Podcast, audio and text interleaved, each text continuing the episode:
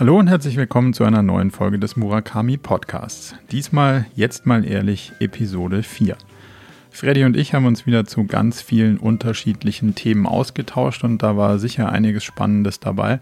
Unter anderem habe ich darüber berichtet, wie es ist, ähm, mitten in einer Fastenperiode von äh, einer Woche zu sein und einfach auf alles Mögliche zu verzichten, was mit Essen zu tun hat das Thema Verzicht versus äh, ja, Joy, Freude. Wie geht man damit um, dass man auch Freude und lustige Sachen gezielt in sein Leben einbaut, war eins der spannenden Themen und ähm, damit verbunden auch die Frage, wie geht man eigentlich mit Energien um? Also was ist denn Energie, positive Energie? Wie geht man auf andere Leute zu und was kommt dabei zurück? Dann haben wir uns ein bisschen darüber ausgetauscht, ähm, wie es sinnvoll ist, Social-Media-Reichweite aufzubauen, nämlich mit der Frage, Social-Media-Reichweite um jeden Preis oder doch lieber die Sachen, hinter denen man wirklich steht und dann schauen, wen es interessiert. Und eine ganz kleine Verpflichtung ist noch dabei herausgekommen, nämlich ein Buch zu schreiben. Das nächste OKA-Buch ähm, habe ich so ein bisschen mit sozialem Druck und Freddys Hilfe committed, noch in diesem Jahr zu veröffentlichen. Von daher denke ich, haben wir einige spannende Themen behandelt und jetzt viel Spaß mit Jetzt mal ehrlich Episode 4.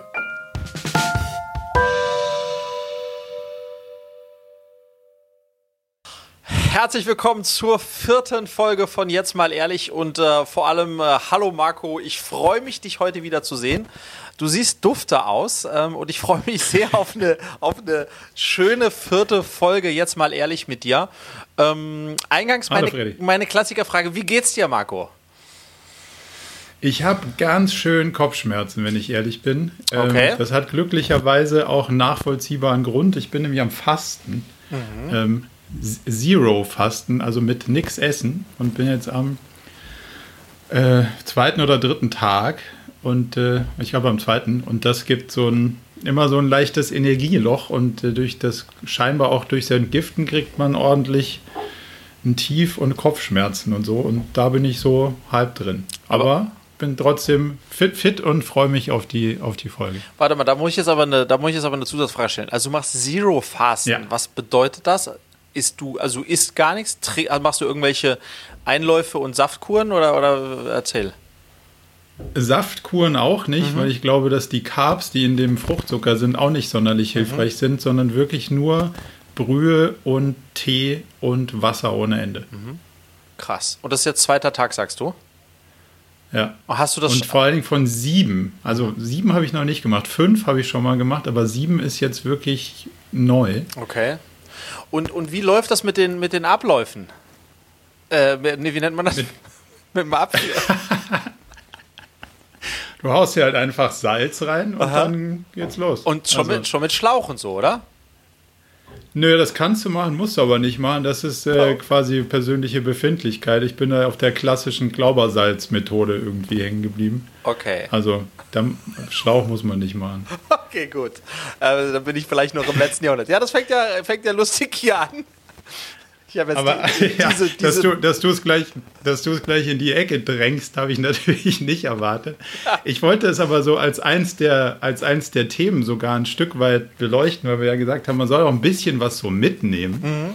Und ähm, deswegen habe ich so ganz kurz, vielleicht zum Hintergrund, warum ich das mache, zwei Quellen irgendwie mitgebracht. Einmal dieses Lifespan-Buch, mhm. kannst du das sehen? Ja. Yes. Von, ähm, von Sinclair und äh, dann daran anschließend The Longevity Diet. Mhm. Das ist von äh, Walter Longo.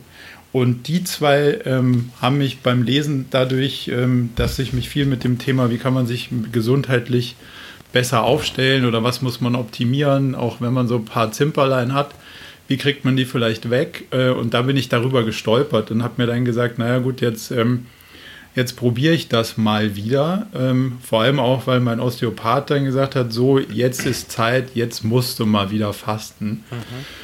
Und ähm, ja, zwei, drei andere Kontakte, die haben mir das dann auch irgendwie nahegelegt. Und dann habe ich gedacht, naja gut, äh, aber muss es denn wirklich sieben Tage sein und muss es denn wirklich ohne alles sein? Ja.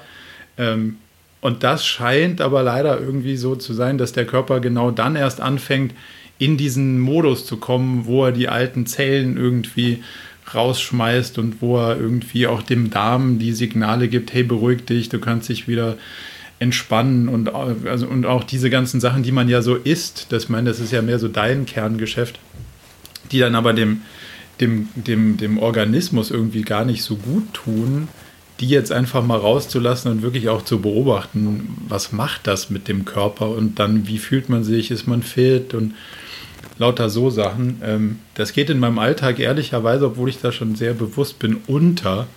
Und ähm, das, was du ja proklamierst, so Low Carb, ich mag es halt so gerne in Teilen. Mhm. Dann haue ich dann doch irgendwie rein und äh, ich stelle aber fest, offensichtlich ist es nicht so wirklich hilfreich. Marco, die Frage, die mir da in den äh, Kopf schießt ähm, bei, beim Thema ähm, äh, Zero Fasten ist, warum?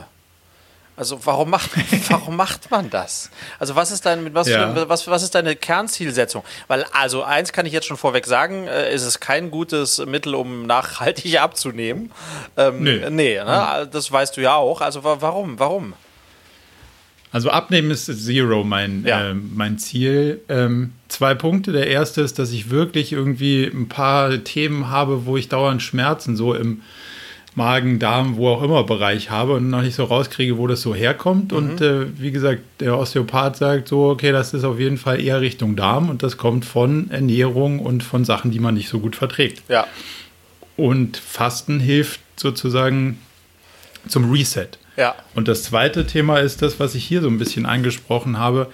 Lifespan ist der spannende Teil ja nicht nur, wie werde ich älter, so, sondern wie wird man gesund alt. Mhm.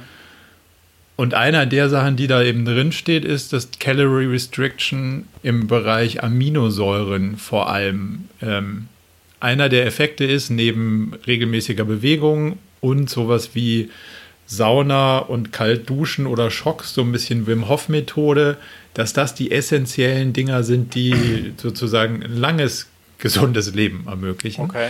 So, und da ist jetzt die Frage, warum nicht? Ja. Also kostet nichts, kann man machen, ist jetzt so mittel angenehm, mhm. aber wenn es wirklich was für die, die langfristige Gesundheit beitragen kann, wäre jetzt die Frage, die Downside ist gering, aber möglicherweise die Upside hoch. Ja, ich, also äh, ich, ich kann das, wenn du das so verargumentierst, schon nachvollziehen. Ähm, ich bin ja ein großer Fan von äh, Intermittent Fasting. Das ist jetzt wieder ganz, also das, mhm. äh, man würde denken, das ist jetzt same, same, aber es ist very different, obviously. Ähm, ja. ähm, aber ins, insofern dieses Verzicht üben, finde ich aber auch sozusagen auf der Experimentebene einfach spannend. Ja, also äh, ich liebe es, Selbstexperimente, äh, sich ändernde äh, Selbstexperimente zu machen, um zu schauen, kriege ich das hin, ja, und äh, führt mhm. mich das irgendwie in, in Sphären, die, die, mit denen ich bis jetzt noch nichts zu tun hatte, äh, und sei es nur ein eiserner Willenkampf. Also ich finde das, äh, find das spannend und ähm, ich fände es auch super, Marco, wenn du dann sozusagen das, das Ergebnis, also wie hast du dich gefühlt währenddessen und hinterher? Ähm, wenn ja. du das nächste Mal mit mir teilst.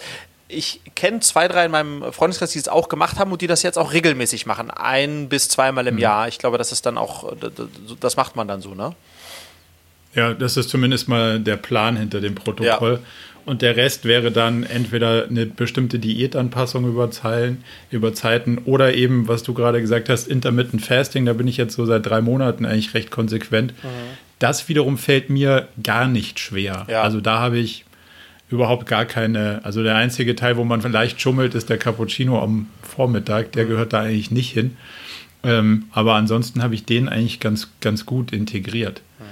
Aber du hast gerade was gesagt, nämlich Verzicht. Und damit kommen wir zum ersten Thema, was für mich irgendwie heute auf der, auf der Liste äh, steht, wenn du erlaubst, dass ich da direkt reinspringe. Sehr gerne nämlich ähm, das Thema Verzicht im Verhältnis zu Freude oder, oder Annehmlichkeiten oder Joy oder wie auch immer man das nennen will. Mhm. Ähm, und da bist du ja auch gut drin. Zumindest mal in dem, in dem Verzichtsteil nach Selbstexperimenten habe ich verstanden, dass du ja auch so Sachen machst wie kein Alkohol trinken für einen langen Zeitraum, Intermittent Fasting ausprobierst, ähm, Carbs reduzierst, solche Sachen. Aber das kriege ich auch hin. Jetzt kommt das natürlich in der Sondersituation mit noch sozialer Distanz zusammen und den ganzen Sachen, die, die einem sonst irgendwie ja quasi leichter fallen. Und ähm, warum ich darauf komme, ist, ich habe heute, heute Morgen ein Interview von TED Interviews gehört, so ein Podcast, der sozusagen die TED Talks verlängert ja. in so eine Stunde Interview. Und der war eigentlich ganz spannend, weil es dann darum ging, auch Happiness. Also wie misst man Happiness und welche Arten von Happiness gibt es oder welche Einflussfaktoren. Und es gibt sagen die zwei Arten, nämlich den ähm, erlebten und den erinnerten Teil. Mhm. Und äh, an dem Erinnerten ist es mehr, also sagen wir mal, rational, dass es in deinem Leben gut geht. Und der Erlebte ist der kurzfristige, den man so als Joy ähm, ja, beschreiben würde. Und da bin ich nicht gut und ich glaube, du bist da viel besser. Zumindest mal, wenn ich irgendwie unterstelle, dass du regelmäßig mit dem Segelboot rausgehst oder zumindest mal den Eindruck habe, dass du das jetzt öfter tust, mhm. als du als du es vielleicht vor ein paar Wochen gemacht hast. Und, und diese Balance zu finden, wo man sagt, hey, das eine ist absichtlich runtergestrappt auf kein Social Media habe ich jetzt gemacht, jetzt auch noch nichts essen, dann auch noch Social Distancing. Irgendwann geht einem aber auch der Spaß verloren. Mhm. Und wie, wie balancest du das in deinem Leben? Das finde ich irgendwie ein spannender Punkt, um nicht in die Extreme zu verfallen. Du musst mir, äh, damit ich sozusagen da vernünftig drauf antworten kann, erst noch mal ähm, ein bisschen sozusagen, ich glaube, man muss erst mal fragen, was ist denn deine Definition oder überhaupt so eine Definition von Joy, weißt du? Also, ja. Ähm, weil, weil mir geht es gar, nicht, gar nicht darum, die Sachen rauszufinden, die dir Freude machen, mhm. sondern rauszufinden, ob du geplant oder wie du planst, Sachen zu machen, die dir Freude bereiten. Oder passieren die dir einfach? Oder sagst du, nee, am Wochenende keine E-Mails, kein, kein Job, ich gehe fix segeln, One-Wheel fahren, was auch immer. Also nimmst mhm. du das genauso vor wie die anderen Sachen oder planst du den Verzicht und der andere Teil passiert einfach? Das ist, glaube ich, konkreter meine Frage. Ja. Also zum einen muss man schon sagen, ähm, dass äh dass ich schon super viel Freude aus meiner täglichen Arbeit ziehe. Ähm, äh, mhm. Und insofern sozusagen äh, das auch sehr fließend ist, weil ich auch in der Arbeit sehr viele Sachen mache, die mir Freude bereiten. Insofern habe ich jetzt nicht das Gefühl sozusagen, dass, dass, dass sich das bei mir so trennt. Also das ist so mal das eine. Und bei dem mhm. anderen, um ehrlich zu sein, wenn ich in mich hineinhorche, ist das so ein bisschen wie das Thema, was wir in unserem, äh, unserem letzten Podcast hatten mit, mit ähm, äh, unrealistisch realistischen Zeitplänen ich plane ja nichts in meinem Leben. Ähm, und äh, insofern plane ich genauso wenig sozusagen meine Freizeitmomente, außer sie integrieren halt jemand anderen. Also wenn ich mit jemand anderen segeln gehen will, dann muss ich das ja im Vorfeld planen.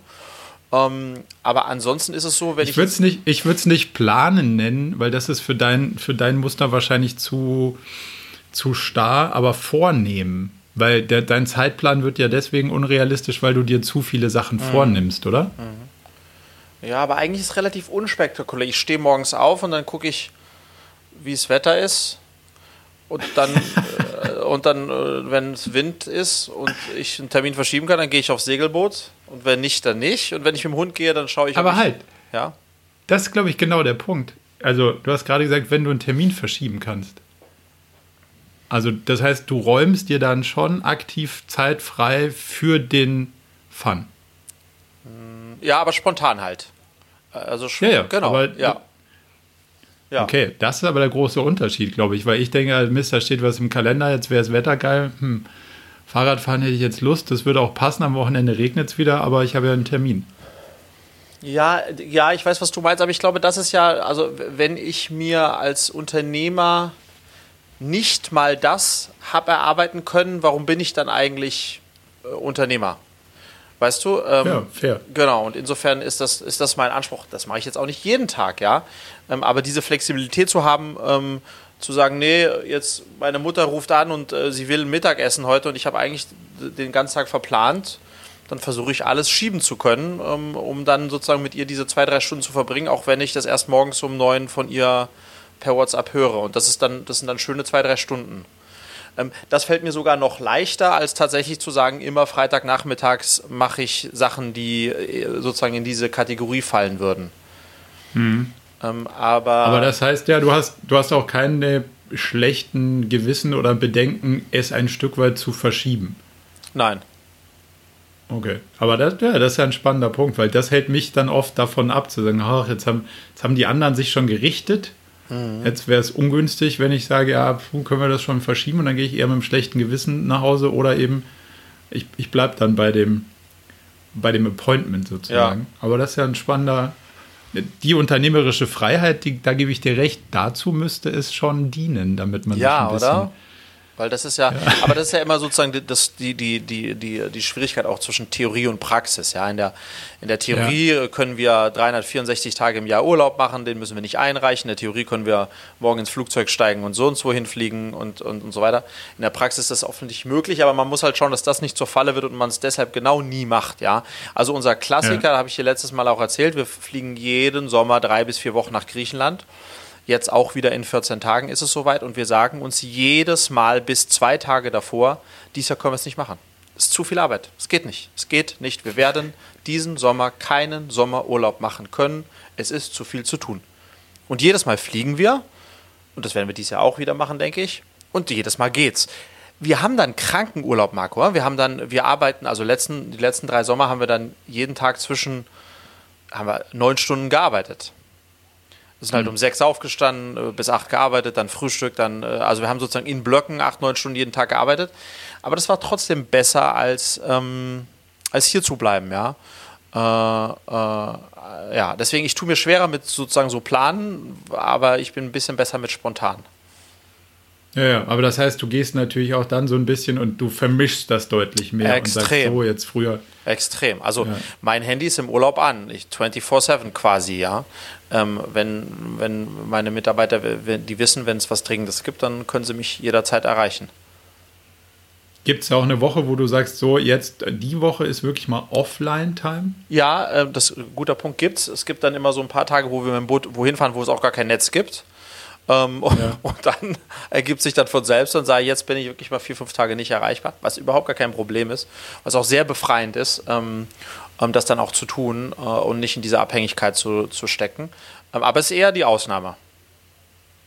Und ähm, wie, wie, gehst du dann damit um, wenn dann, sagen wir mal, drei, vier Leute aus deinem Team sagen, ja, können wir noch mal telefonieren? Und das ist ja dann genau so ein, das ist ja dann genau so dieser Engpass. Äh, du sitzt da und denkst dir so, hm, ja, eigentlich habe ich, eigentlich habe ich ja Urlaub und eigentlich sitzen die Kinder da und warten. Und eigentlich aber, hm, wie löst du das dann für dich auf? In neun von zehn Fällen telefoniere ich dann. Und, ja. und, ärger, und, ärger, und ärgere mich drüber in, in manchen Fällen, dass ich es dann getan habe, aber da kann ich nicht aus meiner Haut, ähm, wenn ich das Gefühl habe, dass es halt ein relevantes Thema ist, ja. Ähm, hm da, aber das ist ja auch, weißt du ja, Marco, das ist ja auch der Fluch, dass man, man das ist, gehört halt dazu, dass man alles mit ins Privatleben nimmt, ja. Ähm, Absolut. Ja.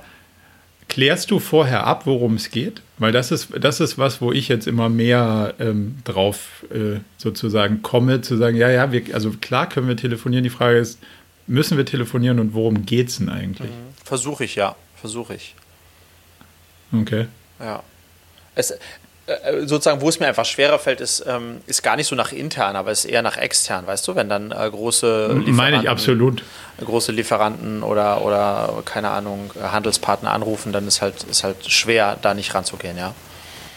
Nee, absolut. Also das, das also deswegen frage ich ein Stück weit, weil jetzt irgendwie ja immer mehr auch Anfragen über LinkedIn und so kommen, ja, können ja. wir mal telefonieren und auch noch schnell und du denkst, hm, ja, ja grundsätzlich schon, aber, aber worüber denn? Ja, ja. Und äh, das sind, glaube ich, so Sachen, die man sich so ein bisschen mehr als Regeln auch mitnehmen muss, um das besser sortieren zu können. Ja. Das heißt ja nicht, nee, ich kann gar nicht telefonieren, nur halt nicht morgen. Das ist dann irgendwie so der, der spannende Part daran. Ja, vielleicht nochmal abschließend, so jetzt, wo ich auch ein bisschen nachgedacht habe zu dem Thema, Marco. Ähm, ich habe ja klare Begrenzungen durch mein Familiensetup, weil meine Kinder äh, mhm. Themen abfragen, äh, die hohe, höchste Priorität haben und meine Julia, meine Frau auch. Und das heißt, deswegen muss ich mich zwangsläufig versuchen, in diese Richtung maximal auch einzuschrecken, anzupassen, das mitzugehen, ja. Und deswegen versuche ich es halt in dem Teil, den ich wirklich selbst bestimmen kann, nämlich meine eigene Firma, ähm, da, äh, also auch Jour fix, wenn wir einen Jour fix haben und aber das an dem Tag gibt es etwas Besseres zu tun ähm, und es ist kein relevanter, dann kann man auch einen Jour fix verschieben, ja. Ähm, ja ähm, ähm, und das, äh, das, wenn man das dann auch so erklärt, dann ist das auch nachvollziehbar, denke ich, für alle, ja. Cool, danke. Sag mal, wie ist es mit Claudius gelaufen? Ähm, diesen Teil nehmen wir raus. Äh, diesen Teil müssen wir leider rausnehmen. Ich habe es immer noch nicht verschickt. Ja, jetzt bin ich dann wirklich. Julia hat gesagt, du kannst nicht in den Podcast, äh, du kannst nicht in den Podcast reingehen, ohne dass du das Ding verschickst. Ah, ich tue mir einfach schwer, äh, äh, das in den Briefkasten zu werfen. Ja, also ich habe es noch nicht verschickt. Und ich will nicht weiter darüber Okay, sprechen. aber lass mal ganz. Aber, aber sicher? Naja, von mir aus, aber nicht lang. aber nur, vor was hast du Angst? Äh, ja, ultim, ultimativ davor, was für eine Reaktion ich bekomme, ja. Äh, und ob ich den richtigen Ton getroffen habe und, und, und so. Aber das, also das, du, du musst mich jetzt nicht psychologisch an der Stelle beraten. Mir ist klar, dass das, äh, nee. dass das albern ist und dass es, äh, dass es gar keinen Grund dafür gibt, das nichts zu tun, aber äh, ich, das ist, also im Grunde genommen ist es ist die, die Selbstreflexion drauf ist super easy. Ich bin Verdränger. Äh, und die, dieses Thema habe ich jetzt viele, viele Jahre verdrängt und jetzt äh, konfrontiere ich mich damit und siehst du, selbst in der Konfrontation äh, versuche ich das so weit wie möglich zu verdrängen. Und deswegen funktioniert das äh, an der Stelle so. Übrigens jetzt für alle, die gar nicht wissen, worüber wir sprechen, vielleicht ist ja die erste Folge, die ihr hört. Du kannst nicht mehr hören, aber ich muss dazu sagen, Claudius, mein bester, aller, allerbester Jugendfreund, die ersten 30 Jahre, ähm, hatten wir ganz tollen Kontakt. Dann habe ich ihn sehr, sehr enttäuscht, äh, hat er zehn Jahre keinen Kontakt mehr. Und jetzt, seit äh, zwei Monaten, versuche ich ihm einen Brief zu schicken. So, das ist jetzt die Zusammenfassung, um äh, es wieder besser zu machen. Ja. Danke, dass du nachgefragt hast, Marco. Ich bin, ja, ich bin gespannt. Ja. Was hast du denn mitgebracht heute? Oh, ich habe einen, äh, Marco, ich habe ein Herzensthema mitgebracht von mir. Ähm, und zwar möchte ich heute mit dir über die einzige Sprache sprechen, die alle sprechen und keiner weiß es wirklich ähm, und die mir extrem wichtig ist, nämlich über Energie. Ich möchte oh. heute mit dir über Energie sprechen. Und das Lustige ist, wenn man das so sagt, ich will mit dir über Energie sprechen, dann klingt das immer so hart esoterisch. Esoterisch, ja. Du siehst schon, ich kann das Wort mhm. nicht mehr aussprechen, deswegen ist es mir sehr fremd. ähm, da bist du bei mir goldrichtig. Aber ähm, Energie ist äh, so wichtig und entscheidet eigentlich fast alle unsere sozialen äh, Kontakte, ja. Und trotz alledem habe ich immer wieder das Gefühl, dass ähm, wir uns viel zu wenig mit unserer eigenen Energie und auch mit der Energie, die, ähm, ähm, mit der wir uns äh, umgeben, eigentlich beschäftigen, ja. Und ich merke ja. auch immer wieder auf Leute zu treffen, die sich gar nicht darüber bewusst sind, was für eine Energie sie ausstrahlen und warum sie dann andere Energie wieder zurückbekommen. Ähm, und was ich so spannend finde, das war so für mich ein bisschen der Anlass, wenn du jetzt mal an Leute in deinem Umfeld denkst, ähm, äh, Marco, die, ähm, die sozusagen, wo du sagst, wenn ich mich mit denen austausche, dann, dann, dann, dann gehe ich da irgendwie inspiriert und motiviert raus, ja. Ähm, wenn du dir das ja. mal überlegst, dann ist es im Grunde genommen, ist also Energie auch messbar. Das ist eigentlich wie so eine, wie, wie so eine, wie so eine Tachoanzeige. Wenn, wenn, wenn jemand eine gute Energie hat, dann geht sozusagen dieser Tacho nach oben und du spürst das wirklich. Also du kannst das ablesen, ja. Und genauso natürlich in die andere Richtung. Ähm, und das Lustige ist, dass mir ist Energie extrem wichtig. Ähm, ich glaube, ich äh, bin auch jemand, der ganz viel Energie äh, gibt oder ich bin voller Energie den ja. ganzen Tag und habe aber, und das finde ich eben ganz spannend, habe ganz, ganz viele Jahre darunter sogar ein bisschen gelitten, ähm, äh, und habe nicht so richtig dazu gestanden, weil ich dann immer so das Gefühl hatte, dass das Umfeld gesagt hat, ja, das, ähm, der ist ja einfach nur extrovertiert und will im Mittelpunkt stehen und, und so weiter und so fort. Und mhm. ich glaube, das ist nochmal was ganz was anderes, als tatsächlich sozusagen über positive Energie am Ende des Tages auch sein Leben zu gestalten. Ja? Weil man kann, man kann zum einen immer das Positive in Dingen sehen und wenn man mit einem positiven Grundgedanken an, an Themen herangeht, angeht, also mit positiver Energie, dann, dann hat das einfach eine Wirkung. Und ich finde es so schade, dass dieses Thema Energie so, so wenig bis esoterisch eigentlich nur besprochen wird. Und hm. wollte sozusagen, mein Thema ist eigentlich, dass ich gemerkt habe, seitdem ich seit zwei, drei Jahren mich ausschließlich mit Leuten umgebe, von denen ich behaupten würde, dass sie eine positive Energie haben. Ähm, und versuche da auch sehr kategorisch zu sein, da kommen wir wieder auf die Freiheiten, die ich mir rausnehmen kann oder kann, können sollte als Unternehmer, geht es mir selbst deutlich besser. Ähm, und gleichzeitig versuche ich sogar noch ins Extreme zu gehen. Das heißt, auch wirklich Leute zu suchen und zu finden, die, deren Energielevel noch viel höher ist als meins, weil ich dann einfach merke, mhm. wie, wie, wie, wie ich selbst dann auch aufblühe.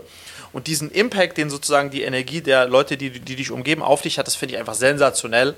Ähm, und ich wollte mal fragen, inwiefern du dich damit beschäftigst, wie, wie, wie, wie, wie, inwiefern das relevant für dich ist, äh, genau.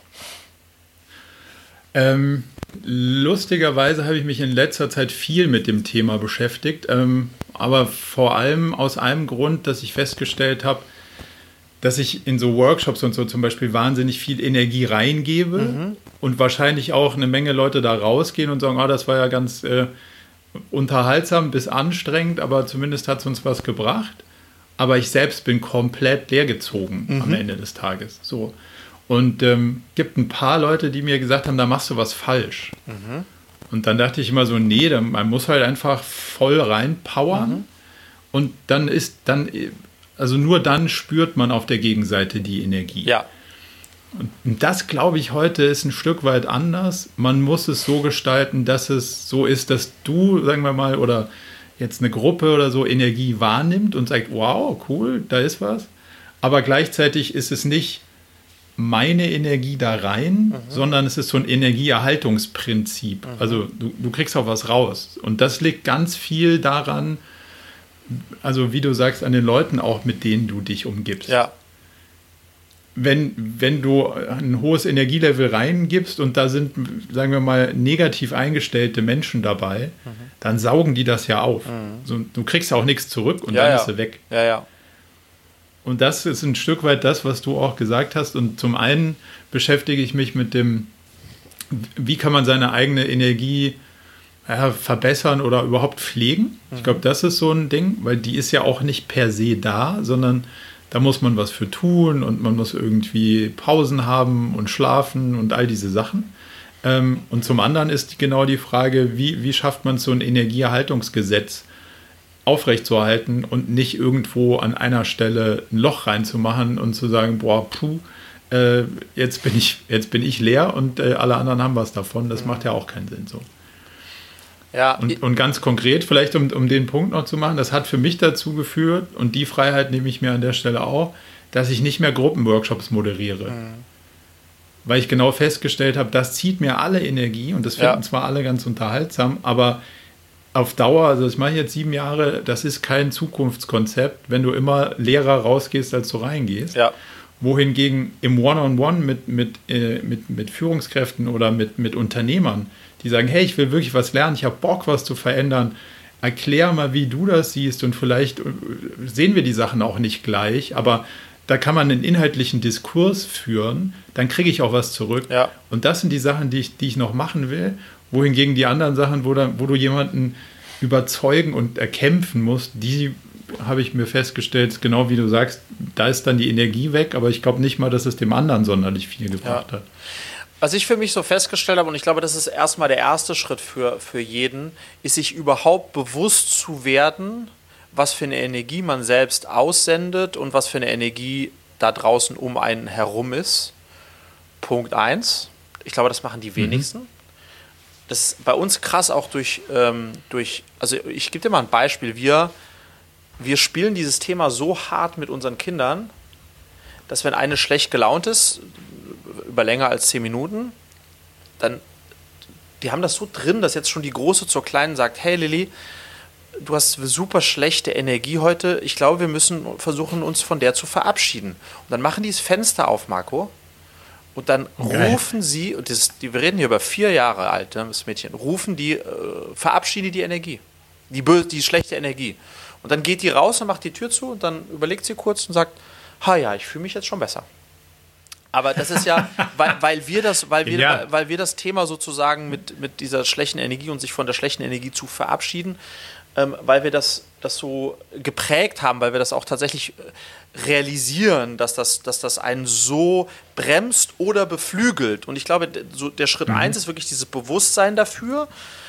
Ähm, und wenn man das dann entwickelt hat, und da bin ich jetzt dran, und das ist ein constantly learning, ist zu versuchen, selbst wenn man auf jemanden trifft, der extrem schlechte Energie hat, ähm, da sozusagen nicht auf dem gleichen Energielevel zurückzuschlagen, sondern positiv zurück, darauf zurückzugehen, weil das einem selbst viel, viel besser tut, ja. Ähm, mhm. Versus äh, man lässt sich da, lässt sich da runterziehen, ja. Ähm, äh, und, und ich glaube, das ist so ein, ja, das ist ein Thema, was mich extrem beschäftigt, weil es halt allgegenwärtig ist, aber gar nie thematisiert wird, ja. Ähm Wie machst du das, wenn, wenn das, also ich finde es verhältnismäßig einfach, oder ist zwar nicht einfach, aber äh, da kriegt man schnell eine Lösung, wenn du sagst, diese Menschen sind grundsätzlich negativ und mit denen möchtest du dich nicht umgeben, habe ich verstanden.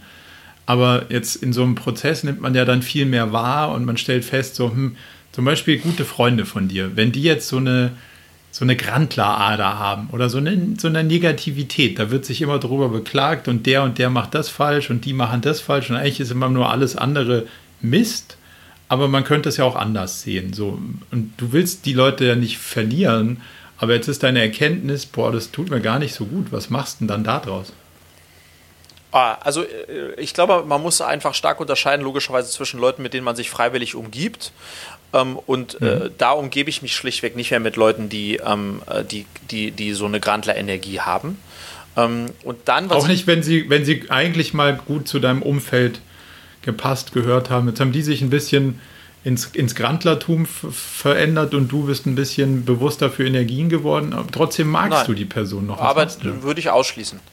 Ich will mich ja umgeben okay. mit Leuten, die mich, die sozusagen noch energetisch positiver sind als ich. okay. so, das ist mein Anspruch sozusagen. Ähm, ähm, aber was ich meine, ich, ich habe heute mein, ähm, so ein praktisches Beispiel, ich habe heute mein Auto zum Winter-Sommerreifenwechsel gebracht. So, und das ist ja. hier um die Ecke in so einer Werkstatt. Äh, und, und dann habe ich, mein, ich war um 8 Uhr der Termin, habe mein Auto hingestellt, da kommt irgendwie so der Kfz-Mechaniker da raus, so Berliner, äh, so russischer Berliner wahrscheinlich, und sagt, was stellst dein Auto dahin? Das, ist, das geht überhaupt nicht, das ist doch kein Parkplatz hier. Also ganz schlechte Energie. Ganz schlechte Energie. Und das war meine erste Begegnung des heutigen Tages. Ich war bis dato ja. noch extrem gut drauf.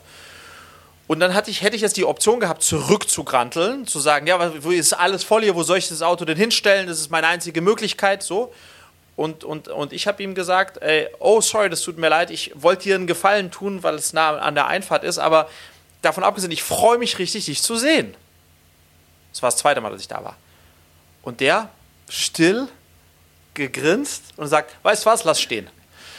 Und das heißt, diese, diese Begegnung ist ganz anders ausgegangen, weil ich, der hat, der hat einen, der ist einen falschen Fuß aufgestanden und hätte es fast geschafft, mir meinen Vormittag auch zu versauen, weil wir, es wäre ein Wortgefecht mhm. geendet. Und das ist das, was ich mit Energie meine. Das heißt, der war sich gar nicht bewusst, dass ja. er diese Energie aussendet. Ich war mir dessen aber bewusst, weil ich mich, weil ich mich, ich, Marco, ich hau mir viermal am Tag auf die Finger, wenn ich das Gefühl habe, dass ich, dass ich jetzt dazu tendiere, negativ zu werden. Also wirklich, dass ich mich okay. selbst geißle. Und dann, und das Geile ist immer, wenn ich das, hau auf die Finger und sage, nee, nee, nee, wie könnte ich da jetzt mit guter Energie drauf reagieren? Und das Geile ist, dass in neun von zehn Fällen der Output extrem super ist, weil ich bin dann geben ja. gut raus und er geht gut raus. Und, und das sind diese kleinen Sachen. Und, und, und wie gesagt, bei, bei Friends, da, da, da, da mache ich das dann nicht mehr, weil, weil ich es ja auch nicht muss. Weißt du, was ich meine? Ja, wobei es natürlich schön wäre, wenn man die so ein bisschen mit kleinen Hinweisen auf die, hey, guck doch mal anders auf die Welt, dann ist es vielleicht für dich auch angenehmer. Ähm, das könnte ja auch noch ein Weg sein, bevor man die dann aus, ausschließt. Ja, man seinem, schließt ja nicht aus, man trifft sie einfach selten. Ich meine, die vier Leute, die ich, äh, die ich treffe im Monat, äh, die suche ich mir dann schon aus, weißt du, was ich meine? Ähm, ja, absolut. Ja.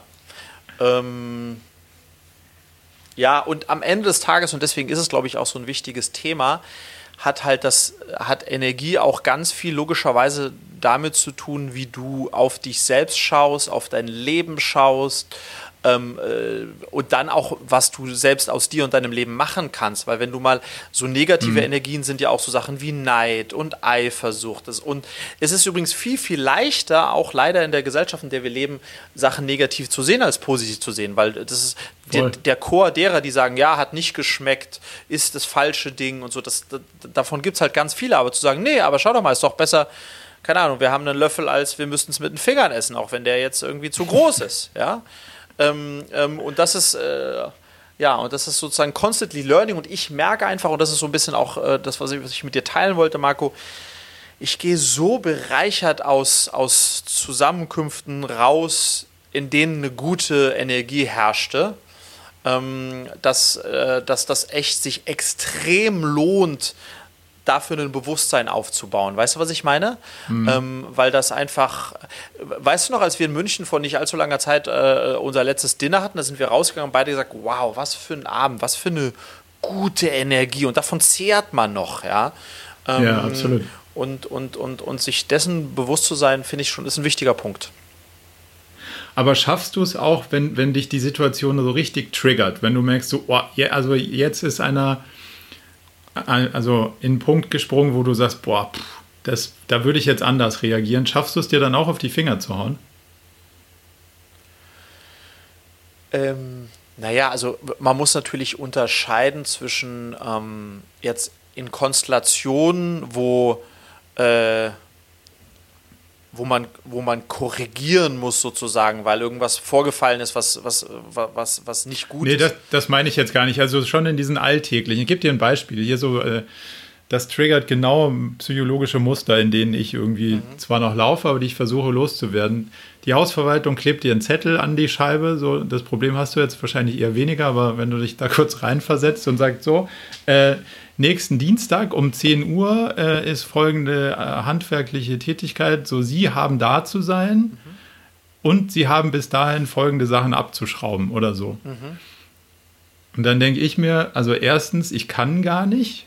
Zweitens, was ist denn das für eine Art? Und drittens, bin ich Handwerker oder du? Also, mhm. wenn du es abschrauben willst, dann bring halt was mit, dann kannst du selber abschrauben. Mhm. So, das ist ja erstmal, da reagierst du ja voll anti. Und ich will so gar nicht reagieren, aber das ist zumindest mal der erste Reflex. Und bis ich mich dann aus diesem Modus rausmanövriert habe durch, nee, komm, das ist negative Energie, das bringt keinem was. Aber ich will mich auch nicht dauernd so behandeln lassen, weil wenn du das dauernd so machst, dann machen sie es halt immer wieder. So, und in dem, in dem inneren Dialog finde ich mich dann durchaus häufiger, wo ich sage, ja, puh, ist jetzt nicht deine Art und ich bin ja eigentlich auch ein umgänglicher Typ, aber da jetzt und dann würde mich jetzt deine Reaktion darauf, ja klar, gerne kommen Sie vorbei, wann Sie wollen. Das funktioniert ja auch nicht immer. Ja, wobei ich würde da nochmal unterscheiden, Marco, weil das, was ich meine, da, da ist ja jetzt noch keine Energie geflossen, weil du hast mit niemandem gesprochen. Sondern das, da ist ja, die Energie steht auf dem Zettel und, und löst in mir irgendwie die Energie aus, wie ich darauf jetzt reagiere. Also weißt du, das, das ist ja jetzt meine Frage, wie viel, also welche Energie stecke ich da jetzt in die, in die Antwort oder in die Rückmeldung sozusagen? Da kann ich jetzt entweder anrufen und sage ich, ob ihr habt sie nicht alle, oder ich kann es ignorieren, kann sagen, naja, wenn ihr mich nicht fragt, ich kann auch nicht. Oder ich kann so wie du sagst, sagen, ja, hey, ja gut, na, die haben einen schlechteren Tag als ich. Ich, ich sag mal, ja, cool, kommt doch vorbei, wann es euch passt. Hm keine Ahnung. Also mich würde das, also nicht nur, weil ich jetzt keine Wohnung habe, ähm, aber mich, äh, mich würde das nicht scheren. Ich würde zu Julia fragen, bist du da? Nee, bin ich da? Nee, dann stehen die vor verschlossenen Türen, dann werden sie sich schon wieder bei mir melden. Also. Äh okay, aber das ist ja, das ist ja der Weg zwei und das ist, der, Ignoranz will ich ihn nicht nennen, aber das ist zumindest mal, du kannst das aushalten. Ja. Und ja, ja, und ich ja. denke mir immer so, ha, enttäuschen kann ich die nicht, aber auf der anderen Seite, so geht es auch nicht. Ja, ähm, ja spa spannend. Mhm. Aber ich gebe dir voll recht, also Energie ist ein total spannendes Thema, auch alleine für sich selbst bewusst zu sein, wie man dann reflektiert. Und das, das meine ich ein Stück weit mit dem Beispiel, dass ich da schon auch stark mit mir selber in den Diskurs gehe, um rauszufinden, was ist denn jetzt so das was ist jetzt so der erste Reflex, der kommt mhm. und ist der gut? Ja. Oder, oder bringt das alle nicht weiter und ist das vor allen Dingen dann, hängt dann in mir, die negative Energie hängt ja auch in dir selber, wenn ja, du sie ja. versuchst so dann, dann rauszuschießen. Ja, und ich glaube, wie gesagt, also äh, deswegen wollte ich das Thema auch anbringen, ähm, weil ich glaube, das, also das spielt einfach in, in, in zwei Feldern kann positive Energie, das Bewusstsein für Energie eine riesige Rolle spielen. Also zum einen im Bereich deines persönlichen Wohlbefindens, ganz simpel, mhm. ähm, und im zweiten auch tatsächlich ähm, bei der Frage, wie erfolgreich du deine berufliche Karriere gestaltest, wie weit du kommst, wie, wie du deine Ziele erreichst. Weil wenn du mit, äh, wenn du eben mit positive Energie und Glauben an dich und deine Fähigkeiten und die Welt an sich und, und Opportunities, wenn du so an Dinge herantrittst, ähm, sind die Chancen zehnmal größer, dass du das schaffst, als wenn du mit negativer Energie an das Thema rangehst. Also Kevin Hart, ähm, den ich jetzt äh, sehr stark verfolge, auch äh, jetzt mit Joe Rogan gerade im Podcast, der ist, der ist, äh, der ist almost Milliardär, Comedian, Schauspieler und äh, der hat nur eine Antwort auf die Frage, wie er es geschafft hat, so erfolgreich zu sein, durch positive Energie. das ist all, all, there is, ja. Und das ist schon, das ist schon ganz spannend, ja, da so ein bisschen seine. Mir geht es einfach darum, sozusagen, ich versuche immer wieder diese Antennen überhaupt für das Thema Energie aufzubauen, weil wir es alle fühlen. Weißt du, wenn wir das erste Mal jemanden mhm. treffen, wenn wir das erste Mal einen Zoom-Call machen oder wenn wir in einem Call sind, wir spüren das, aber irgendwie zwischen spüren und es dann tatsächlich realisieren und darüber sprechen oder so, dass die, diesen, diesen Link macht man nicht immer, obwohl man es im Unterbewusstsein stattfindet. Weißt du, was ich meine? Könnte. Und man könnte, ja. ja. Absolut. Ich habe dazu vielleicht noch ein ganz interessantes Hörbuch gehört, das heißt High Performance Habits. Mhm. Ähm, und da geht es genau auch um das, um das Self-Management für Energie, also mhm. auch deine eigene Energie erstmal irgendwie zu wahrzunehmen, zu optimieren, bevor du halt ins Geben gehst, mhm. sondern halt erstmal so eine Wahrnehmung dafür zu kriegen und ja. dann auch genau zu gucken, wie kannst du alles so ein bisschen in diese ähm, positiven Energien auch ein Stück weit drehen. Ist sehr amerikanisch, mhm. ist auch sehr, also der, der Typ als solches, Brent Bashar, ist natürlich so ein klassischer Performance-Coach, aber ja. der Inhalt ist deutlich besser und deutlich näher dran am Sinnvollen als diese amerikanische Sales-Performance-Hülle irgendwie glauben macht. Von daher lohnt sich vielleicht mal einen Blick da rein zu werfen. Cool, ja, ne, nehme ich mit. Ich habe auch noch ein Thema mitgebracht, ein gar nicht so kleines. Mhm. Ich bin gespannt. Und, und zwar, wir haben ja als äh, sozusagen als kleinen Ausblick unsere Live Goals mal überlegt, ob wir die mal ja. schreiben und, und diskutieren. Und da muss ich noch ein bisschen drüber nachdenken, aber ich habe eins, das springt quasi mich an. Okay. Und ähm, das ist ein Buch schreiben. Ich habe schon, ich, seit 100 Jahren will ich ein Buch schreiben und die ganze Zeit dachte ich immer so, ha, nee, du hast nichts zu erzählen und so, und jetzt die letzten, sagen wir mal, ein, zwei Jahre habe ich ein bisschen was zu erzählen. Zumindest mal in dieser ganzen OKR-Welt kann ich mal Sachen erzählen, die sonst vielleicht nicht so viele Leute erzählen können und die, auch, die man auch brauchen könnte. Ja. Und es steht immer wieder auf irgendwelchen Zetteln, aber es passiert nicht. So. so, und jetzt, äh, das ist das Goal und äh, das der Sachverhalt. Und ich habe auch noch keinen, keinen konkreten Plan. Ich habe nur die Überlegung, wenn ich jetzt sage, okay, ich muss das bis zum 1.10. veröffentlichen mhm. und wir machen da jetzt sozusagen ein Commitment oder Druck in der Öffentlichkeit draus, ja. vielleicht passiert es dann. Ich weiß aber noch nicht, ob das eine gute Idee ist. Deswegen wollte ich dich fragen, ob du das für, ein, ob du das für einen vertretbaren Plan hältst. Also generell finde ich das erstmal großartig, Marco auch das mit dem äh, Commitment und dem Druck. Nee, ich glaube, es ist, es ist super spannend, wenn man sich an etwas wagt, was man noch nicht gemacht hat und was auf den ersten Blick mal wie ein, wie ein größeres Projekt sich anhört. Ne? Und so ein Buch zu schreiben, kann ich total nachvollziehen, dass, ähm, äh, dass dich das reizt. Ich bin relativ erleichtert, dass du jetzt noch nicht von einer Autobiografie äh, gesprochen hast. ja, nee, weit weg. ähm, aber ich finde die Idee gut. Ich habe aber jetzt noch eine Zusatzfrage. Ähm, das wäre dann ein Sachbuch oder wie muss ich das verstehen? Ja. Ja. Absolut. Also ich glaube, ich bin, also ich bin nur für Sachbücher geeignet mhm. und ich bin für Sachbücher, glaube ich, gut, nicht für Fachbücher. Mhm. Also ich würde jetzt keinen OKR-Kompendium zum ja. Nachschlagen und so, sondern halt ein, ein Sachbuch, wo es ja. darum geht, wie kann ich so eine Firma besser machen. Mhm. Und äh, ich glaube, da habe ich ein paar spannende Geschichten, ein paar mhm. Blickwinkel, die man da irgendwie ähm, einbringen kann und die anderen vielleicht auch helfen. Und jetzt wäre es halt mal an der Zeit, das zu tun und das zusammenzutragen, aber das auch mit einer ganzen Menge ja, eben konzentrierter Arbeit und ja. Handy ausmachen und, und so zu tun. Ja. Und äh, ja, das klappt bis jetzt so so mittel. Aber das heißt, du hast schon angefangen zu schreiben?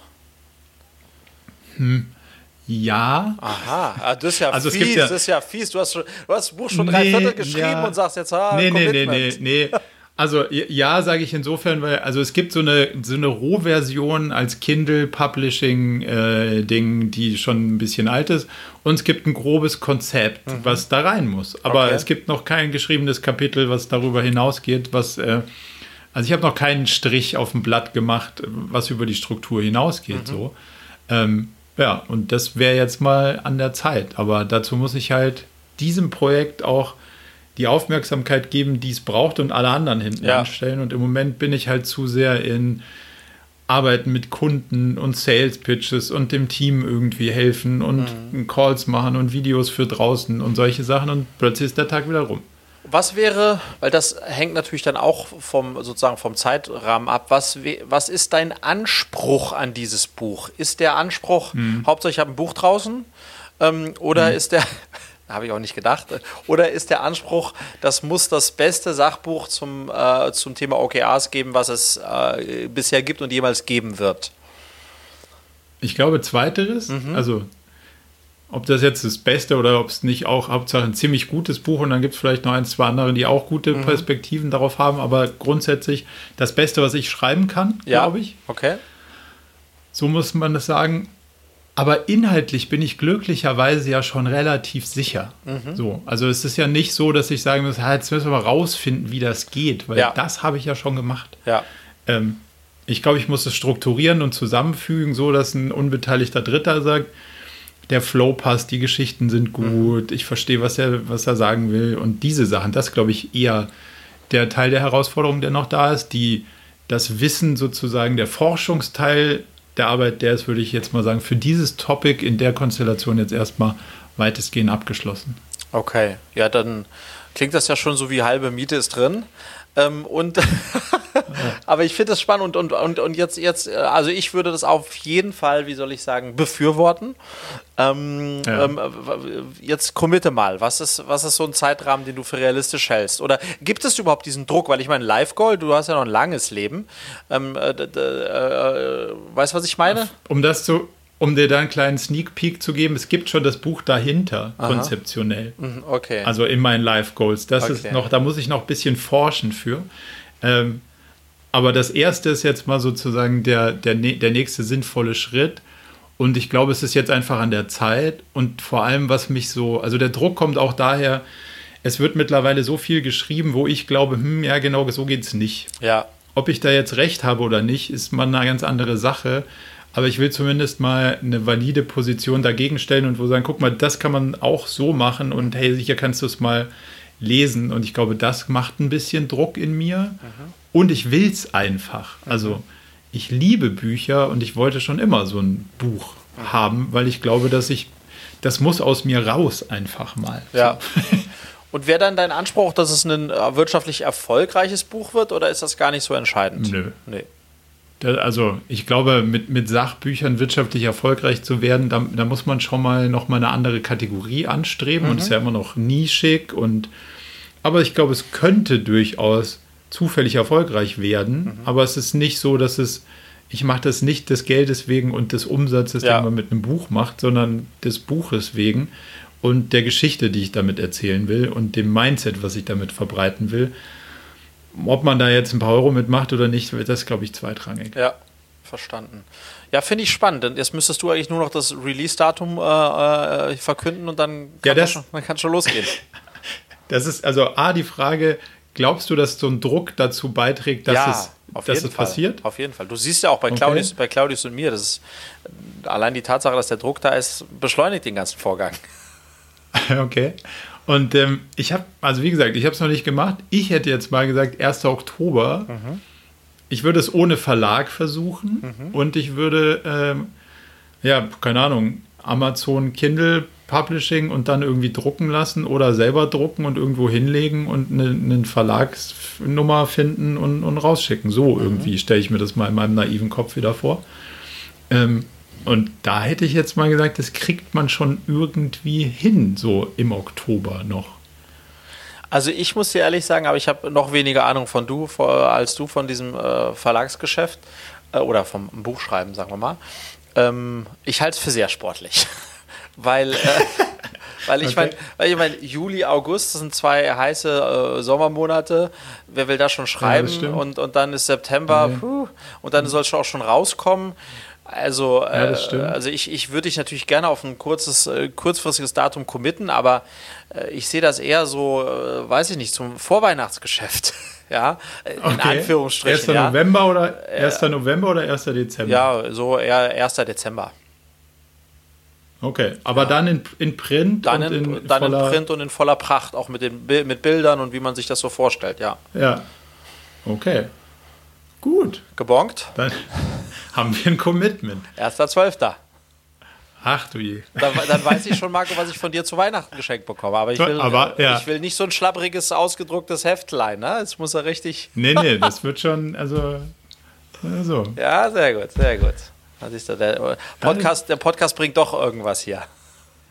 Ja, ja, aber das ist ja genau das, das, das schöne Ding, dass man sagt, okay, ich habe ein, hab ein Commitment und ich habe mit einem, äh, mit einem Freund, dem Enno, mit dem habe ich äh, jetzt auch lustigerweise so einen so Wiesbadener Podcast, den ich mhm. dir geschickt hatte, ja. ähm, aufgenommen. Und mit dem habe ich auch so eine ähnliche Sache, die meine Blogbeiträge wahnsinnig unterstützt haben. Mhm. Denn wir haben um ähm, 100 Euro oder eine Flasche Dompi gewettet, mhm. einfach nur, damit es ein, ein Ding ist, was weh tut, dass man jede Woche was äh, jeden Monat was veröffentlichen muss. Ja, sehr gut. Oder dem anderen schicken zumindest ja, ja. mal. Und äh, das hat schon sehr viel dazu geführt, dass man am 30. noch mhm. Sachen geschrieben hat. Ja, total. Weil man es gesagt hat und man wollte ja. nicht der sein, der es. Äh, der, der sozusagen zahlen muss, auch mhm. wenn es gar nicht ums Zahlen geht. Und wir haben weder bis jetzt auch nur einen Euro ausgegeben und noch getrunken, aber wir haben noch einen sehr ja. illustren Abend vor uns irgendwann in der Zukunft. Aber es hat auf jeden Fall wahnsinnig dazu beigetragen, dass was passiert. Mhm. Also das Instrument als solches funktioniert für mich persönlich zumindest mal schon. Ja, Von daher. Ich glaube, äh, genau, ich glaube, Druck äh, aufgrund solch eines Commitments und was ich immer wieder ähm, feststelle, Marco, ist eben auch Regelmäßigkeit. Das sind die beiden Faktoren, weil ich habe so bei mir beim Sport mhm. jetzt diese Regel, ich mache nie mehr als einen Tag Pause beim Sport machen, aktuell mhm. seit drei Monaten. Und ich merke wirklich, Marco, wenn ich mehr als einen Tag Pause machen, nämlich zwei, dann werden das leicht drei und dann vergisst mein Körper schon wieder, dass ich überhaupt mal Sport gemacht habe. Dann werden es vier, fünf, sechs und dann sind es zehn Tage. Das ist echt krass und das ist ja. bei mir beim Videomachen genauso. Ich habe gemerkt, wenn ich eine Woche aussetze mit meinem Vlog, dann fällt es mir so viel schwerer, 14 Tage später den nächsten zu machen, als wenn ich in diesem Wochenrhythmus drin bin, weil man weil, mhm. weil es quasi verlernt. Weißt du, was ich meine? Und ansonsten bist du so auf so einem Absolut ähm, bist du so eingeschwungen, glaube ich, würde man das nennen. Und dieses Eingeschwungensein ist, äh, ist ein ganz wichtiges Element für, für Konstanz, ja. Ich bin sehr gespannt. Ich freue mich richtig drauf. Ich, äh, ich, mich auch. Ich mich auch. Endlich mal lese ich mal, werde ich ein bisschen schlauer, ja, äh, zu Weihnachten. Finde ich gut. Ähm, was, hast, was hast du noch mitgebracht? Lass mich mal hier in mein schlaues Buch gucken. Ja, ich habe noch was Gutes mitgebracht. Also, lieber Marco, wenn du jetzt deine Blogbeiträge schreibst äh, und zukünftig mhm. noch regelmäßiger, mit viel Leidenschaft und Talent, ähm, dann fehlt dir eigentlich nur noch, dass die auch jemand liest. so. Das ist ein Problem, ja, das stimmt. So, das ist ja mit meinen Vlogs nicht anders. Deswegen will ich mal mit dir gerne über das Dilemma der Reichweite sprechen. Ah, ja, schreckliches Thema. Ja, ich weiß, aber wichtiges Thema, finde ich, denn in ja. einer, in der Aufmerksamkeitsökonomie, in der wir heute leben, versus vor zehn Jahren mit drei öffentlich-rechtlichen Fernsehsendern und drei Tageszeitschriften, besteht ja einfach für all diejenigen, die, und das finde ich so geil, schon mal den ersten Schritt gegangen sind und was zu kreieren, weil das auch noch, ähm, ich weiß nicht, wie es dir geht, aber ich habe das Gefühl, ähm, das sehe ich vor allem, wenn ich ähm, Insta-Stories mir anschaue. Bei Insta-Stories eine ganz äh, spannende Quote. Ich habe das noch nicht recherchiert, aber mein Gefühl ist, dass bei Insta-Stories 20% der Leute produzieren und 80% der Leute konsumieren. Wäre so mein Gefühl, ja. Und das ist jetzt noch ein relativ leichtes Medium. Aber das heißt, zu kreieren ist sowieso schon mal, da gehört man sowieso schon mal zu der Gruppe derer, die äh, in der Minderz, in der Unterzahl ist. So. Und mhm. das heißt, alle anderen konsumieren nur. Das heißt, Aufmerksamkeit zu bekommen ist super schwierig, weil dann am Ende des Tages doch unglaublich viel produziert wird über unterschiedlichste Kanäle. Und deswegen stelle ich mir immer wieder die Frage, für unsere Firma, logischerweise für den Umsatz unserer Firma, aber auch für Themen, die ich privat mache, von denen ich glaube oder mir wünschen würde, dass die noch mehr Menschen sehen. Wie kriege ich das hin, dass das noch mehr Menschen sehen? Mhm. Also wie schafft man es, die Aufmerksamkeit ähm, der Menschen zu bekommen? Und das will ich mal mit dir besprechen, weil es gibt ein, zwei Beispiele, ähm, die ich auch jetzt mitgebracht habe, ähm, wo ich mal dich fragen will, findest du das vorbildlich? Kann man das so machen oder nicht? Ähm, ähm es, ja. es, gibt da äh, die eine Geschichte, das ist so ein Gründer, der hat bei Höhle des Löwen ähm, äh, mit Frank Thelen so ein Sockengeschäft. Ich glaube, die haben äh, Socken und Fliegen oder so äh, produziert. Und das Ding ist dann ähm, äh, die, in eine quasi Insolvenz gegangen, aber der wollte das noch retten und hat sich dann jeden Abend vor Facebook Live hingesetzt, hat zwei Flaschen Whisky getrunken und hat über Frank Thelen hergezogen und hat für unglaublich viel Aufmerksamkeit gesorgt. Äh, also er hat ganz okay. viel Reichweite auf den Kanal bekommen, hat sich aber wie ein Rotzlöffel benommen, im Grunde genommen, mit offener Hose ähm, äh, hat also sozusagen alle Normen gebrochen und deswegen ganz viel Aufmerksamkeit auf sich gezogen, was zumindest kurzfristig dafür gesorgt hat, dass da die Sales in seinem Shop durch die Decke gegangen sind. So, das ist so ja. ein Beispiel und das andere das hatte ich dir, glaube ich, geschickt. Wir verlinken das aber auch gerne nochmal. Ähm, äh, ein Typ, der erst vor ein paar Tagen auf LinkedIn einen, wie ich finde, sehr mutigen Post gemacht hat, der eigentlich gar keine große Reichweite hat, weil er hat sich einfach neben einen, einen Porsche gestellt, sich fotografieren lassen und gesagt, uh, basically, ja, die meisten, die sich genau neben so ein Auto stellen und sagen, sie erzählen dir, wie du erfolgreich wirst, sind nie erfolgreich. Warum ist das eigentlich so? So more or less, ja. Und das war mhm. ein atypischer Post für das, was man sonst auf LinkedIn liest und hört und sieht und hat in dem Gesamtkontext des Posts, da spielen natürlich viele Sachen rein, unglaublich viel Aufmerksamkeit und Reichweite bekommen. Und der Typ hat dann zwei Tage später geschrieben, er hatte über 300 Nachrichten, Angebote, äh, also der kann sich nicht mehr retten vor, vor äh, Aufmerksamkeit und auch Opportunities, weil das ist ja der Punkt. Aus Aufmerksamkeit ergeben sich ja dann Opportunities und Opportunities wiederum äh, sind ja toll, um sich weiterzuentwickeln und, und Sachen zu machen. Wie, wie siehst du da drauf, Marco? Und ähm, ähm, mhm. wie weit muss man eigentlich, weil es ist so ein bisschen eine These, ich, wenn man nur gefällig und nett und konform und ja, dann ist man genau wie alle anderen auch, die auch nett, konform und gefällig sind. Also wie, ja, wie extrem muss man sein ja. und was bedeutet das, um aufzufallen und Aufmerksamkeit zu bekommen? Mhm. Also ich beschäftige mich auch viel mit dem Thema. Aha. Und den, den du mir geschickt hast, der hat ja einen spannenden Abbinder, nämlich er hat gesagt, übersehe ich da irgendwas? Mhm. Warum sind die ganzen Typen da irgendwie neben den Sportwagen und tun so, dass mhm. sie reich sind? Und eigentlich ziehen die ja nur die Leute über den Tisch, mhm. weil die, die nehmen denen das Geld, die auch einen Sportwagen haben wollen. Und jetzt haben die einen selber zwar keinen, aber nehmen es den anderen ab. Ja. Dann haben die einen an die anderen, wissen aber immer noch nicht, wie sie erfolgreich werden sollen. Und das ist ja irgendwie so ein shady Business. So. Und er hat ja irgendwie so ein bisschen sich auch so ein bisschen da, dagegen gestellt und gesagt, so, oder übersehe ich da irgendwie den, den Real Value in it. So. Mhm. Und das fand ich ja eigentlich, ich glaube, das war genau der Punkt, warum dieses Ding auch so erfolgreich wurde oder warum das so viel Reichweite, Aufmerksamkeit bekommen hat. Aber vielleicht nochmal einen Schritt zurück. Also ich mache mir da auch zu viel Gedanken ein Stück weit natürlich drum, wie geht man damit um und wie kriegt man das hin, dass man da, wo man Mühe reinsteckt, mehr Leser kriegt zum ja. Beispiel. Oder ein Podcast mehr, weil man gibt sich ja Mühe und man will ja wirklich was ausdrücken, so idealerweise. Und ähm, dann kommst du halt genau in diese Welt, die du gerade beschrieben hast, wo Leute nur der Aufmerksamkeit wegen aufmerksam machen. So. Mhm.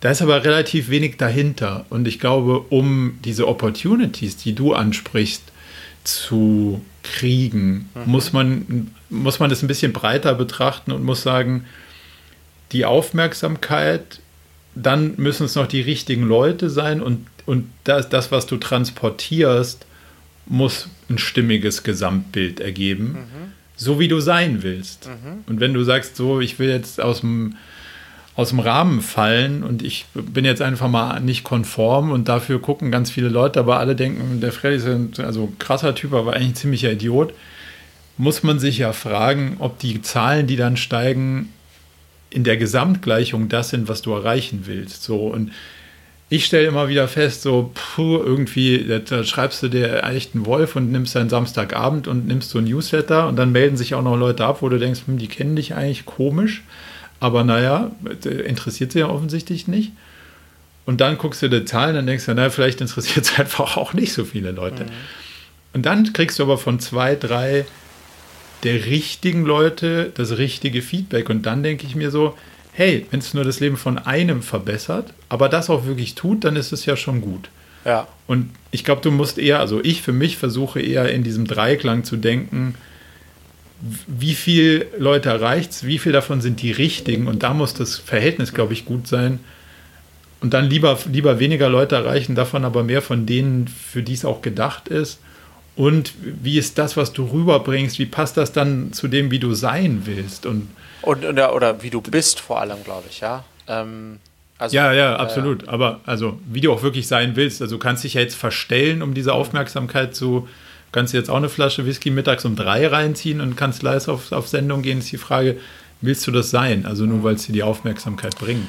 Ja, genau. Ich glaube sozusagen, wenn ich meine Herausforderung noch ein bisschen rausstehlen würde, Marco, ist es, ähm, und ich glaube, dass das einigen so geht, dass, also äh, ich stehe jetzt weniger vor der Herausforderung zu sagen, ey, ich muss mal irgendwas Krasses machen, damit dann äh, wir mehr auffallen, obwohl das gar nicht äh, ich bin oder wir sind. Das, da würde ich mich nicht hingezogen fühlen. Das, das käme auch für mich nicht in Frage.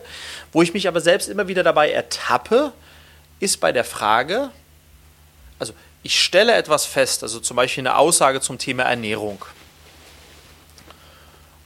das ist für mich relativ klar, wie ich das, was mein Standpunkt in dem Thema ist. Ja, und dazu möchte ich was mhm. machen. Und frage mich dann, bevor ich es mache, während ich es mache und bevor ich es eventuell poste, ist das gesellschaftlich konform? Wie sehen das die anderen? Wie wird das aufgenommen werden? Das heißt, tatsächlich ist es, bewege ich mich eigentlich ähm, ähm, weg von, von, von, meiner authentisch, von meinem authentischen Standpunkt an den, an den Momenten, wo er ich halt weiß, dass er für Reibung sorgen wird. Ja, weil, okay, weil weißt du, was ich dann, meine? Weil, weil ich, ja. weil ich denke, weil man sich, weil ich mir zu viel Gedanken eigentlich darüber mache ähm, und dann wird es dann eher ein Produkt, was allen ganz okay gefällt. Ach, war echt nett. Ja, ja, las sich gut, sah sich gut aus. Aber eigentlich hätte ich die Message noch viel krasser rüberbringen können, authentisch auch in, in dem Falle. Und wahrscheinlich wäre sie auch viel aufmerksamkeitsstärker gewesen, weil sie mehr polarisiert okay. hätte. Weißt du, dieses Polarisieren versus ja. Mainstream. In dem Dilemma, das, das Dilemma meine ich. Aber ja, aber das ist, glaube ich, also das würde ich ganz klar und einfach beantworten. Dann lieber auf die Pole, weil die Pole sind real und dann voll auf das, was dich wirklich treibt und bewegt. Und ja, das wird andere Leute abschrecken, mhm. aber guter Content muss erstmal seine Zielgruppe finden oder seine, seine Leute. Aber dann ist es dafür auch richtig guter Content für die richtige Zielgruppe. Und ich glaube, das ist der, das ist der essentielle Teil. Dieses Mittelmaß, ähm, also ich hatte dich andersrum verstanden, was krasses erfinden, damit man irgendwie out, also aus der, aus der ganzen Masse hervorsteht. Aber wenn du sagst, hm, meine Position, meine innerliche Position ist sowieso an einem der Pole, do it. Also dann, dann würde ich genau darauf gehen. Also wir sind, das ist so ein bisschen auch unser Style. Wir sind jetzt als Murakami irgendwie immer auf einer Polposition, mhm. weil ich glaube, weichgespülte Berateraffen gibt es halt genug ja. da draußen so. Ja. Und das kann man, das ganz viele Typen mögen das nicht und wir verlieren auch Kunden ohne Ende wahrscheinlich, weil die denken, nicht konform, kein Schlips, kein mhm. PowerPoint. Mhm. Aber dann bleiben halt wenige und die wenigen, mit denen kommt man dann besser klar. Und ich glaube, ja. das ist in deiner Content-Frage wahrscheinlich genau das Gleiche. Also da wäre ich relativ, relativ positiv für näher heran an Wind. Also. Mhm.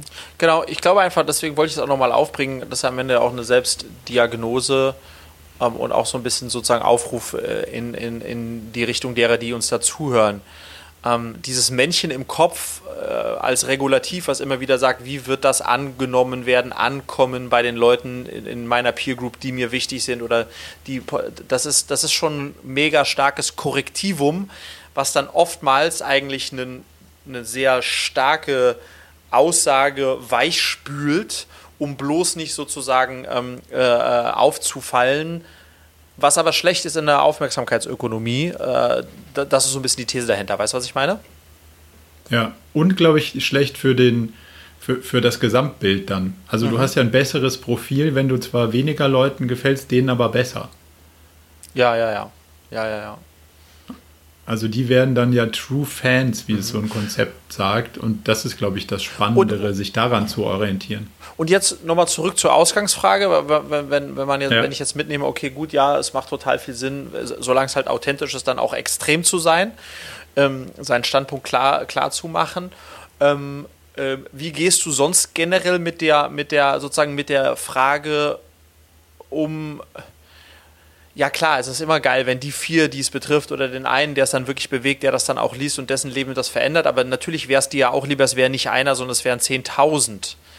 Ähm, Klar. Äh, ähm, was, ist da, was ist da sozusagen äh, in, deinen, in deinem, ähm, deiner Meinung nach die, die, die Lösung oder der, oder der richtige Weg? Ja, ähm, also ich habe ein paar, ein äh, paar Geschichten von, von YouTube-Channels und Blogs und Podcasts angeguckt und ganz viele davon erzählen halt über so eine Durststrecke von zwei Jahren, wo mhm. sie gesagt haben, das hat keinen interessiert. Mhm. Den Podcast hat keiner gehört, das YouTube-Channelchen war ein kleiner Channel, aber nicht wirklich so. Und irgendwann hat es die Zielgruppe gefunden. So, das war, glaube ich, der, das ist das eine. Und hast du den ähm, OMR-Podcast mit Jan Delay gehört? Äh, ehrlich gesagt ko äh, konnte ich es nicht ertragen. Also ich habe die ersten 20 Minuten gehört und dann war es mir, äh, mir äh, zu wirr, dann habe ich aufgehört zu hören. Habe ich aufgelegt. Ja. Ähm, nee, ehrlicherweise, ich habe den bis zum Ende durchgehört okay. und das ist das Realste, was mir irgendwie an, also seit langem begegnet ist, weil halt so ein, so ein, der ist halt Künstler und da merkst du, das kommt aus allen Poren.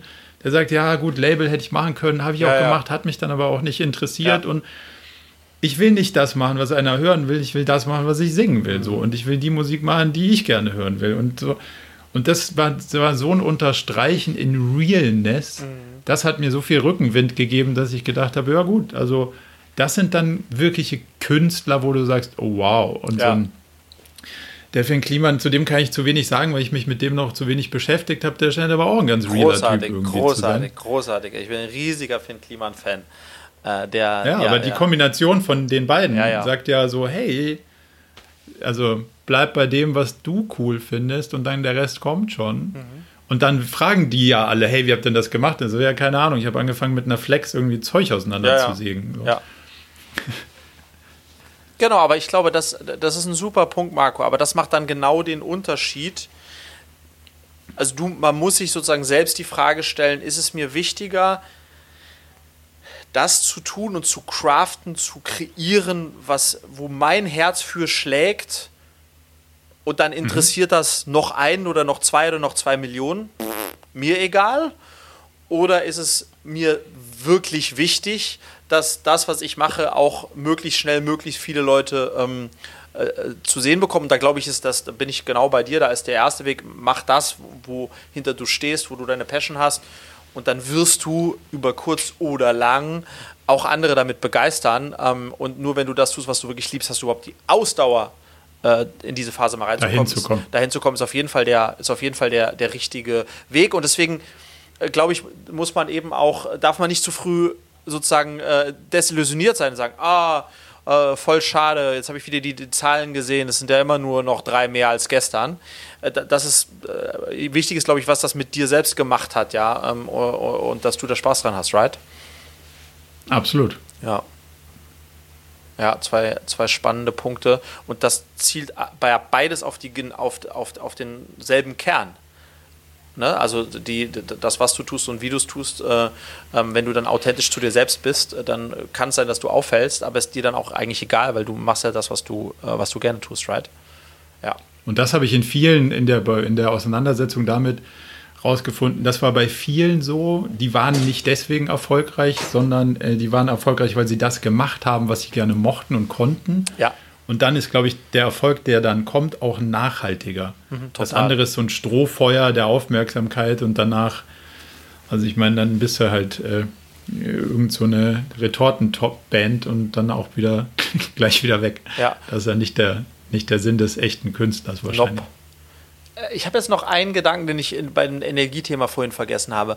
Wenn du dir vorstellst, Ja. Marco, dass ich glaube, wir sind, all- also wir Menschen sind alle Schwämme. Das heißt, wir nehmen das auf, was wir im Umfeld, äh, was in unserem Umfeld ist, und wir geben auch dann das wieder ab. Und wenn du, du dich selbst als Schwamm vorstellst, dann ist es super wichtig, was du aufsaugst, weil das ist das, was du wiederum abgibst. Und deswegen ähm, ist es sehr gut und sehr wichtig, sich mit äh, ganz viel positiver Energie äh, zu umgeben, ähm, wenn man in dieser Schwammlogik unterwegs ist, ja. Das ist doch ein schönes Bild. das gefällt mir gut. Ähm, ja, cool, Marco. Dann äh, würde ich sagen, ähm, hören wir uns alle spätestens in 14 Tagen wieder. Ähm, Auf jeden Fall. Und äh, äh, freue mich, äh, dass wir uns heute wieder so schön austauschen konnten. Äh, ja, und äh, hoffe, euch hat die Folge gefallen. Äh, bis in 14 Tagen bei einer neuen Folge von Jetzt mal ehrlich. Ciao. Ciao. Zum Abschluss noch ein kleiner Hinweis in eigener Sache. Wir versuchen ständig herauszufinden, wie das mit dem Unternehmertum und dem Management heute eigentlich wirklich geht. Dafür treffen wir inspirierende Persönlichkeiten, die selber Unternehmen steuern und lenken und fassen die Erkenntnisse unserer Workshops in Blogbeiträge zusammen oder bieten offene Videosprechstunden, um mit anderen diskutieren zu können, wie moderne Techniken sich am besten anwenden lassen. Alle Infos dazu bekommt ihr regelmäßig in unserer Mailinglist unter murakami.com slash newsletter. Meldet euch am besten gleich an, damit ihr nichts mehr verpasst.